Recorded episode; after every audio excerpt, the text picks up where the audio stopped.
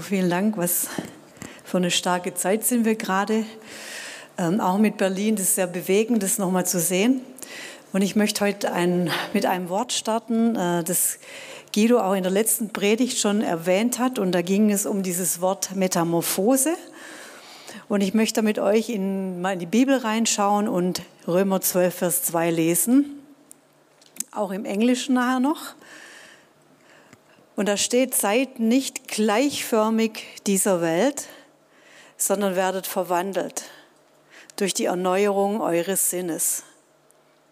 Und da steht etwas von, dass man verwandelt werden kann, dass etwas sich verändert, dass sich etwas transformiert. Und im Englischen, da hört sich das so super an, weil das so Worte sind, die wir auch ganz gut kennen. Da steht, and be not conformed to this world, es sei nicht konform zu dieser Welt, but be transformed. Also sei nicht konform, sondern transformed, sei transformiert durch die Erneuerung des Sinnes. Ja? Und dieses conformed und transformed kannst du übersetzen, sei nicht gleich oder angepasst an diese Welt oder wie das läuft in dieser Welt, sondern sei verwandelt, sei verändert, sei transformiert. So, und das Wort Gottes redet da wie von zwei Ebenen, dass es sagt, hey, da ist diese Welt, aber bei mir gibt es eine andere Ebene, bei mir gibt es eine andere, einen anderen Zustand. Und genau das bedeutet dieses Wort verwandeln und das heißt im Griechischen wirklich Metamorphose. Und das kennen wir natürlich aus dem Biologieunterricht. Und ich habe dir da eine Geschichte mitgebracht von Jonathan Kahn, äh, der da in einem Buch des... Ähm, das beschreibt, das heißt der Lehrer und sein Schüler. Und ich möchte das mal vorlesen, weil das sehr gut illustriert, wie das eigentlich ist, wie die Raupe zum Schmetterling wird. Es ist eine Raupe, Kind eines Schmetterlings, ein hässliches und dahin kriechendes, wurmartiges Geschöpf, das von einem wunderschönen, geflügelten Insekt geboren wurde. Es hat keine Ahnung von seinem Ursprung oder wer seine Eltern sind. Es kriecht auf dem Boden durchs Leben. Das einzige Leben, das es kennt, ist ein wurmartiges Leben. Aber irgendwann wird die Raupe einen Baum hinaufklettern, sie wird sich Kopf unterhängen und um ihren Körper eine harte und schützende Schale spinnen, einen Kokon. In dem Kokon endet das Leben der ehemaligen Raupe. Nur in seinem Tod als Raupe kann sie eine Verwandlung durchlaufen, diese Transformation. Und wenn die Verwandlung vollendet ist, kommt ein neues Geschöpf aus der Hülle des Kokons heraus. Das neue Geschöpf hat nichts Wurmartiges mehr an sich. Jetzt hat es Flügel und ist wunderschön. Es wird nie wieder durch den Dreck kriechen, wird nie wieder erdgebunden sein. Es wird im Ebenbild desjenigen leben, der ihm Leben gegeben hat, als geflügeltes Geschöpf, zu dem es immer vorher bestimmt war. Die Raupe wird Leben vom Schmetterling gegeben. Der Raupe wird Leben vom Schmetterling gegeben. Wir bekommen unser Leben von Gott. So wie die Raupe durch das Leben kriecht, erdgebunden und ohne zu wissen, was seine Bestimmung ist, geht auch der Mensch durch das Leben. Er sieht mit wurmartigen Augen, denkt wurmartige Gedanken und lebt ein wurmartiges Leben. Aber dann passiert es. Der Wurm lässt es zu, dass er stirbt. Er stirbt dem alten, dem erdgebundenen, dem wurmähnlichen Leben. Und so findet eine Metamorphose statt. Das erdgebundene Leben stirbt, aber es bricht ein anderes Leben hervor, eine neue Schöpfung. Wunderschön. Nicht länger erdgebunden, sondern nun himmlisch. Und dazu bestimmt, in himmlischen Bereichen zu leben. Ein Ebenbild dessen, von dem es ursprünglich kommt. Und genau das passiert ja mit unserer Bekehrung. Das passiert, wenn wir Jesus kennenlernen, dass wir durch ihn verwandelt werden und in, in eine neue Ebene kommen, einen neuen Bereich kommen, neue Kreatur sind durch Jesus und, und neues Denken bekommen, nicht mehr erdgebunden sein, wie das hier steht. Und weißt du, wenn, ich, wenn wir an Jesus denken, wie er war, er hat auf dieser Erde gelebt, aber er war immer auf den Himmel fixiert, er hat immer auf den Himmel geschaut, immer gesagt, ich tue, was ich den Vater tun sehe. Das hat er gemacht, als er Lazarus von den Toten auferweckt hat. Da hat er, auf, er hat den Lazarus gesehen, er hat den Tod gesehen, er hat das, das gesehen, dass man nichts mehr eigentlich tun kann menschlich. Und er hat zum Vater geschaut und hat gesagt, Vater, ich schaue auf dich. Und damit die Menschen sehen, dass du alle Macht hast, dass du über diesen Dingen stehst, sogar über dem Tod. Und er sagte immer wieder, mein Reich ist nicht von dieser Welt. Das ist ein anderes Reich, eine andere Dimension. Und er sagt, hey, das möchte ich für euch, dass ihr in meiner Dimension lebt. Ich bin der Erstgeborene von den Toten, ich bin auferstanden, ich lebe. Und er sagt, hey, ich möchte, dass ihr genauso seid und, ähm, und dass eure Grenzen, die es immer gibt, wir haben gerade ganz viele Grenzen. Wir haben eine Grenze hier vor unserem Gesicht. Wir haben eine Grenze mit Abstandsregeln. Wir haben eine Grenze, wie man sich besuchen kann. Auch in diesem Monat sehr starke Grenzen, Beschränkungen und Lockdowns und Light Lockdown. Und der Herr sagt, ja, da gibt es Grenzen, aber da gibt es auch eine, immer eine Dimension, die von mir kommt. Immer eine göttliche Dimension. Und er sagt, hey, ich bin da und ich kann Grenzen und ich möchte Grenzen überwinden. Ich bin da. Und da gibt es Dinge, die ich tun kann die kann Jesus tun in dieser Zeit. So, wann ist denn Gottes Zeit, fragen manche Leute. Ja, wann, wann ist die Zeit Gottes? Wann, wann, wann ist eigentlich die Zeit, wo Gott wirkt? Und es fragte mal jemand, wann ist die Zeit Gottes? Und die Antwort, ich weiß gar nicht, ob das Reinhard Bonke sagt, es gibt auch von Bach so ein, ein Stück, das heißt, Gottes Zeit ist immer jetzt. Gottes Zeit ist immer jetzt.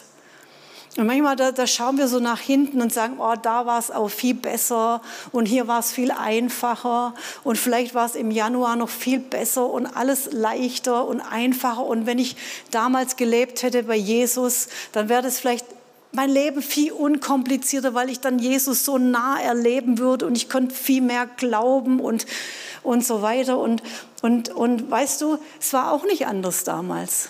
Damals gab es genauso Beschränkungen zur Zeit Jesu, wenn wir uns anschauen, wie das war, als die römische Besatzungsmacht da war. Da waren viele Dinge äh, verboten, Versammlungsverbote, es gab Restriktionen, es gab Erlasse. Es war nicht leicht für die Jünger, es war nicht leicht für die Menschen da zu leben. Es war nicht anders.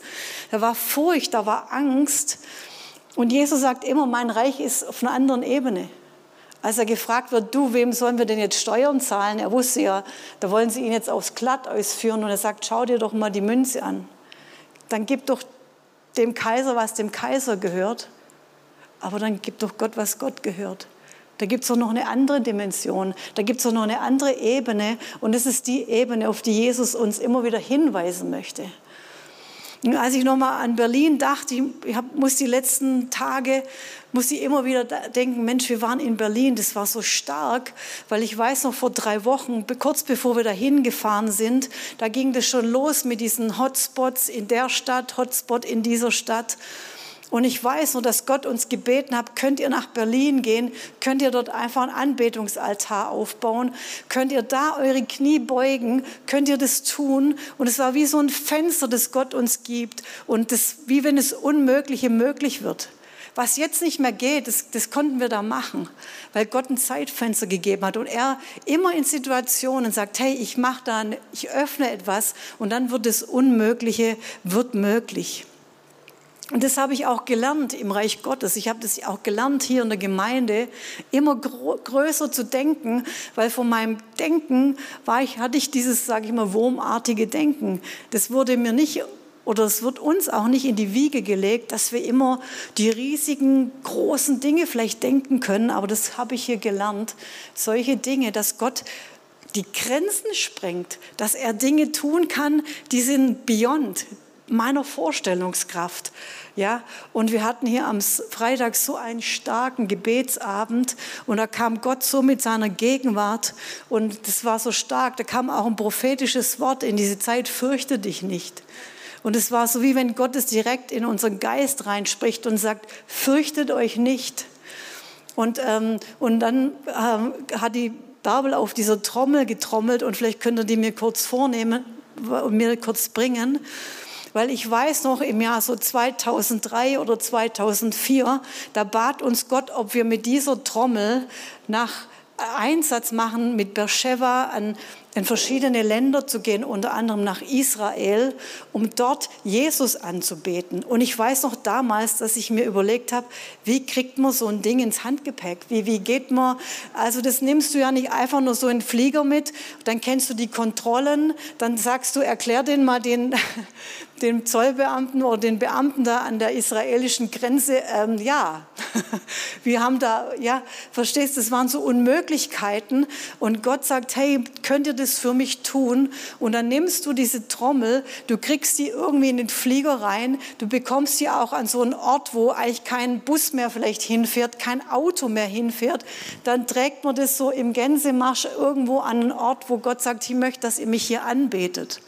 Ein Jahr später bat er uns, das am Titicacasee zu machen, einfach in noch weiter zu fliegen, an noch einen krasseren Ort vielleicht zu fliegen und die Götzenaltäre damit einzureißen, einfach weil Gott uns es bittet. Seine Grenzen, seine Dimension. Ja, ich als Schwabe hätte vielleicht gedacht, gibt es da vielleicht auch noch eine zum Zusammenfalten, damit es ins Handgepäck reinpasst oder tut sich auch die eine kleine da, die kann man noch irgendwie mitnehmen. Und Gott sagt, nein, nimm, meine Dimension. Meine Dimension, meine, weißt du, unsere Unmöglichkeiten, das sind immer Gottes Möglichkeiten. Das sind immer Gottes Chancen, die er gibt. Und auch so eine Zeit, die bietet Möglichkeiten. Und natürlich ist für viele das eine schwierige Situation. Das sind Nöte, das sind Ängste. Da weiß man vielleicht nicht, wie, wie, wie läuft es. Wir waren in einem Restaurant jetzt und ihr wisst, die Restaurants machen zu.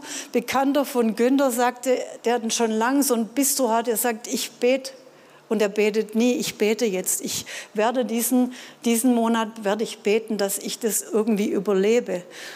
Und es sind Menschen in einer großen Not. Und gleichzeitig ist immer eine Riesenchance da, dass Gott was Gott was machen kann und auch durch dich was machen kann. Und ich glaube auch, dass Jesus zu dir sagt, so, hey, wie deine Not aussieht, vielleicht auch persönlich, ich bin der Gott, der da ist und der Gott, der Chancen hat und der Gott, der Dinge tun kann, die du gar nicht erwartest. Ja, okay. So, wir haben zum Beispiel Missionare in Paraguay und das finde ich so, so stark. Und diese Missionarin wurde von ihren Eltern besucht, die jetzt einfach dieses Jahr so frisch in Pension sind und, und die eigentlich so jetzt angefangen haben, ihre Wohnung schön zu renovieren und ihr vielleicht ja, mal gucken, was wir jetzt machen. Und die haben Anfang des Jahres ihre Tochter besucht in Paraguay. Und dann kam, wie ihr wisst, Corona. Und dann war das Rückflugticket einfach nichts mehr wert, weil die sitzen immer noch dort.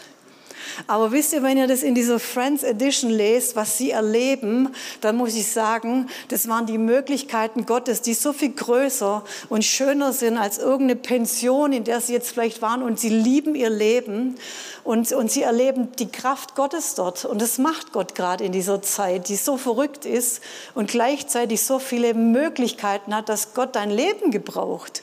Und die sind die glücklichsten Menschen auf Erden. Die kommen wahrscheinlich nur noch hier nach Deutschland und lösen ihre Wohnung auf. Das heißt, sie, sie dienen den Straßenkindern wirklich, ihr könnt es in den, in, hier lesen in unserer Zeitung, wie stark Gott es gebraucht in dieser Zeit. Also Gottes Möglichkeiten. Genau, Amen.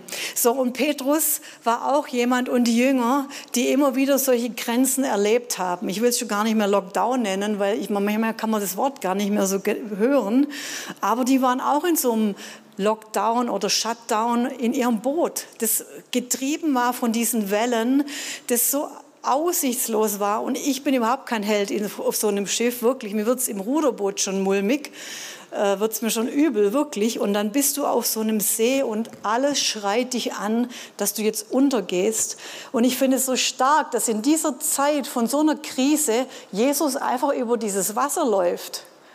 Ich weiß, ich finde es mit eines der krassesten Dinge, die Jesus tut, als ob er sagen will, weißt du, ich, ich laufe auch auf einem Sturm. Für mich ist es kein Problem. Ich bin da. Und für, für die Jünger war das richtig unheimlich. Und Petrus war so krass, dass er gesagt hat, mitten in diesem Sturm, Jesus, ruf mich raus. Wer macht sowas? Ruf mich raus. Und dann macht Jesus und sagt, komm. Und er betritt das Wasser und wir hätten uns jetzt vielleicht gewünscht, dass weil wir jetzt ja so Glaubenshelden sind oder so, dass das Wasser jetzt sofort ruhig wird. Aber es war ja nicht so. Und wir wissen natürlich, Petrus singt ein und dann denken wir, ja gut, jetzt hat er es nicht hingekriegt. Aber er ist gelaufen. Er war bei Jesus. Dann hat Jesus ihn rausgeholt und dann stelle ich mir vor, er hat ihn eingehakt und dann sind sie zusammen durch den Sturm. Und dann waren sie im Boot und dann war gut. Und ich glaube, dass es Jesus zu dir sagen möchte, hey, ich, ich bin im Sturm, ich bin in solchen Situationen, ich bin da und ich möchte dir zeigen, dass das trägt, dass mein Wort trägt und dass das Unmögliche wirklich möglich wird und dass Gottes Möglichkeiten unwahrscheinlich groß sind. Weil ich weiß nicht, ob die Jünger gedacht hätten, wenn wir jetzt beten, wenn wir jetzt beten, dann kommt Jesus auf dem Wasser vorbei. Ich weiß nicht, wie es dir geht. Wenn, ich in so, wenn du in so einem Sturm bist und du fängst an um die Hilfe, Gott, Gott, hilf mir jetzt, komm, mach was. Dann hast du ja schon so deine Ideen, wie Gott es löst. Aber dass er dann auf dem Wasser vorbeikommt, das finde ich schon der Hammer. Und was er damit sagen möchte, ist, meine Möglichkeiten, die sind riesig, unbegrenzt. Die sind so, die kannst du dir gar nicht vorstellen. Die sind himmlisch. Und Gott ist ja über, über Zeit und Raum. Gott regiert ja über Elementen. Gott regiert über Stürmen. In Epheser 3, Vers 20, da steht, ähm, dem aber, der weit über die Maßen mehr tun kann. Mehr über die Maßen, dem aber, der mehr, der weit und über die Maßen mehr tun kann. Das sind lauter, wow, Superlative, noch mehr und, und noch stärker und noch über die Maßen, als wir bitten oder denken können. Und im Englischen, da steht es fast doppelt. Da steht exceeding, und das heißt überschreitend, und dann abundantly und dann nochmal reichlich. Also drüber und nochmal drüber und ich habe das einfach genannt, super überfließend. Gott kann Dinge super überfließend tun und das illustriert er uns eigentlich an jedem Schabbat. Und zwar, wenn ihr kennt diesen Kiddush-Becher und der ist immer mit einer Schale und es hat einen Grund, dass der auf einer Schale steht, weil wenn der Wein eingeschenkt wird, dann soll der eigentlich drüber fließen. Der soll nicht gerade so sein, also mich ärgert es, wenn man so voll macht, dass man dann nicht mehr richtig trinken kann. So, das heißt, wir wollen ja immer so ein bisschen so einen Rand. Aber was Gott eigentlich sagt, hey, ich fülle nicht nur deinen Becher, ich mache das überfließend und ich, ich mache einen Überfluss überfließend in deinem Leben für die ganze Woche. Weißt du, so ein Becher, der ist für dich. Aber wenn etwas überfließt, dann, dann habe ich viel und ich kann sogar noch weitergeben.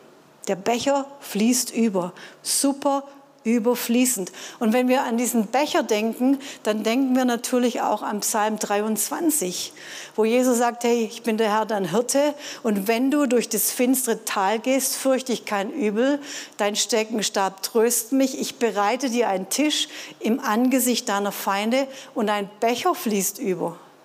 Es gehört damit dazu. Genau das meint der Herr, dass er sagt, hey, mein Becher, mein Überfluss ist da, gerade in solchen Zeiten. Weißt du, er sagt, hey, ihr, da gibt es Täler, aber da geht er mit uns durch. Da gibt es die Todesschatten, aber ich muss, soll mich nicht fürchten. Und er, er, da gibt es Feinde, und da deckt er mir einen Tisch und macht sogar noch überfließend. Und das sind die Dimensionen Gottes, wo er sagt, hey, das möchte ich eigentlich in deinem Leben dir zeigen und demonstrieren. Ja? So, Jesus kommt, kann in jede Situation reinkommen. So, das heißt, er hat das für dich und er hat es für andere. Nochmal so ein Beispiel, das lesen wir in Johannes 20 und das lesen wir äh, Vers 19 bis 22. Da haben wir eine Situation, da fühlen sich die Jünger so ziemlich alleingelassen. Denn es war die Situation, dass Jesus gekreuzigt wurde und es ein absolutes der Super-GAU für die Jünger war. Es war nicht nur im Land drumherum unwahrscheinlicher Wirbel. Wir lesen, dass die Pharisäer sehr feindschaftlich waren und sehr aggressiv und natürlich geschaut haben, dass Jesus jetzt nicht irgendwie geklaut wird oder dass er jetzt doch irgendwie noch mehr der angekündigte Messias ist. Die Römer waren sehr restriktiv, die wollten auf alle Fälle, kein, dass da kein Tumult gibt. Das heißt, da war eine Atmosphäre von ganz großer Unsicherheit, ganz großer Angst und die Jünger haben sich wirklich selber einen Lockdown verpasst, selber in Quarantäne sich versetzt. Und dann lesen wir, am Abend desselben Tages hatten sich alle Jünger versammelt. Aus Angst vor den führenden Juden ließen sie die Türen fest verschlossen. Sie haben die Türen fest verschlossen aus Angst, haben sich verbarrikadiert. Wir sind nicht da. Oh, hoffentlich geht es alles irgendwie an uns vorüber. Und dann steht da, plötzlich kam Jesus zu ihnen. Der hat nicht geklopft, da kam da nicht jemand, hat aufgemacht. Der kam einfach durch die Wände durch. Ich weiß nicht, wie er das macht, aber er hat es getan. So Jesus kam, sie haben nicht mal Jesus gerufen, aber er kam mitten in ihre Finsternis hinein, das Licht, mitten in die Not, mitten in das, wo sie gedacht haben, alles vorbei, mitten in ihre Angst. Und das finde ich so stark von Jesus, der sagt, hey, ich bin da, ich finde es total auch stark für Menschen, die in Klinik sind, wo ich denke, wie, wie ist es für Leute, die keinen Besuch haben können? Aber wir können ihnen sagen, hey, Jesus kommt auch durch die Türen von einer Isolationsstation durch und sitzt mit dir am Bett und lässt dich nicht alleine. Wie ist es, alleine sterben zu müssen, was wir auch schon hatten, ohne Angehörige? Ich habe eine von einer Freundin gehört, die sagt, hey, auf, auf der Neugeborenenstation, die Eltern können nicht zum Kind kommen. Wie krass, du kannst nicht dein Kind besuchen, das ist frisch geboren, weil die Eltern Corona-Verdacht haben. Die dürfen gar nicht rein. Wie geht es? Da kannst du, nur sagen, Jesus, komm in die Situation, komm durch die verschlossenen Türen. Und er trat in ihre Mitte und grüßt sie und sagt, Friede sei mit euch. Weißt du, dieser Friede, den kannst du dir nirgends kaufen, den gibt es nicht irgendwie so ein billiges, ja, Friede, sondern es ist etwas Übernatürliches. Wenn du nachts nicht schlafen kannst und du bist voller Sorge und Unruhe, dann weißt du, wenn ich jetzt sage, Friede sei mit dir. Dann weißt du, was ich meine.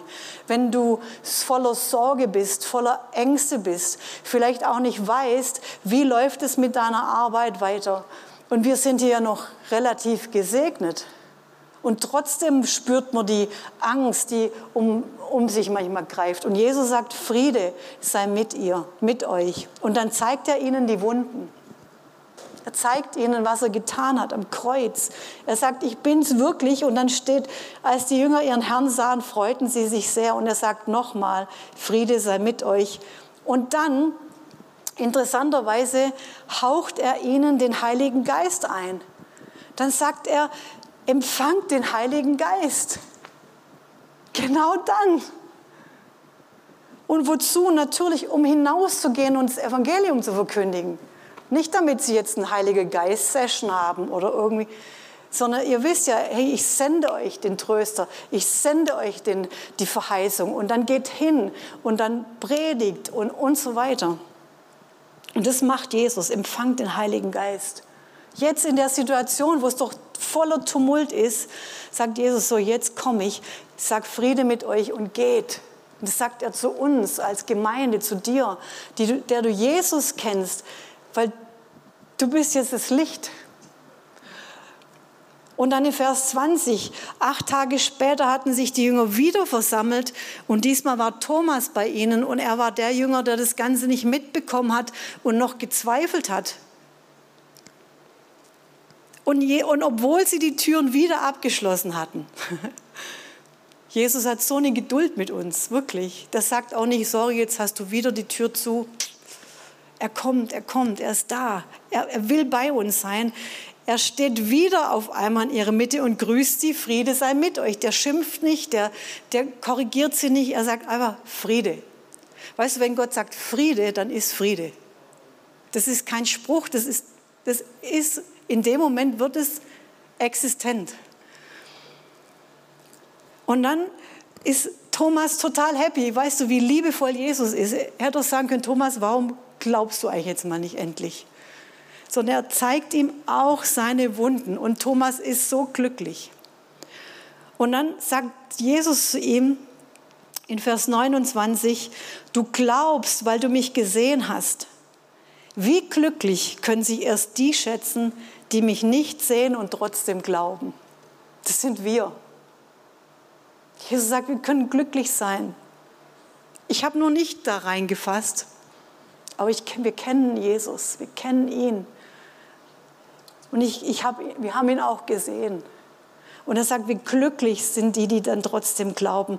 Weißt du, und Jesus kann in jede Situation reinkommen und dann sendet er dich. Das ist so stark. Und der Heilige Geist ist ausgegossen. Wir, Pfingsten ist passiert, es ist ausgegossen, der Heilige Geist. Und dann steht, dass die Zeichen dir folgen werden. Du wirst die Ergebnisse sehen. Und, und ich habe mir aufgeschrieben, nutze die Zeit des Novembers. Und am Freitag, es war so stark, diese Anbetung und Jesus zu begegnen. Und ich dachte, wow, that's it, jeden Tag Jesus begegnen, jeden Tag ihn anbeten. Ja, jeden Tag. Und es gibt jeden Tag Gottes Möglichkeiten. Jeden Tag. Und ich habe aufgeschrieben, so müssen wir jetzt sparen, müssen wir jetzt zusammenhalten. Nein, jetzt ist doch der richtige Zeitpunkt zum Säen. Das Klima der Wunder ist doch jetzt gerade da. Das Klima, das, das wir jetzt aussäen und ernten. Vielleicht sagst du, okay, jetzt muss ich erstmal alles zusammenhalten, alles mal raffen. Und dann sagt der Herr, nein, jetzt ausstreuen. So wie Frank in der Wirtschaftskrise sein Geschäft gegründet hat. Bingo. Die Idee Gottes. In einer unmöglichen Situation gibt er dir Ideen, gibt er dir Kreativität. Jetzt erstmal abwarten. Nein. Jesus war zu einer ganz schlechten Zeit am Brunnen als die Frau da kam. Das war eine schlechte Zeit, da geht man nicht an Brunnen, wenn man evangelisieren will. Aber er hat ein Date mit ihr. Er wusste, da kommt eine Frau. Er hatte eine göttliche Verabredung mit einer Frau, der er dienen wollte. Und weißt du, manchmal gibt es so unmögliche Situationen, sagt Jesus, genau jetzt. Jetzt passt aber nicht genau jetzt. Und da warten Leute auf dich. Genau, und ich denke, das sind die zwei Dinge, die der Heilige Geist dir heute sagen möchte. Und vielleicht kann bitte die Band oder Herr Sheva nach vorne kommen, bitte.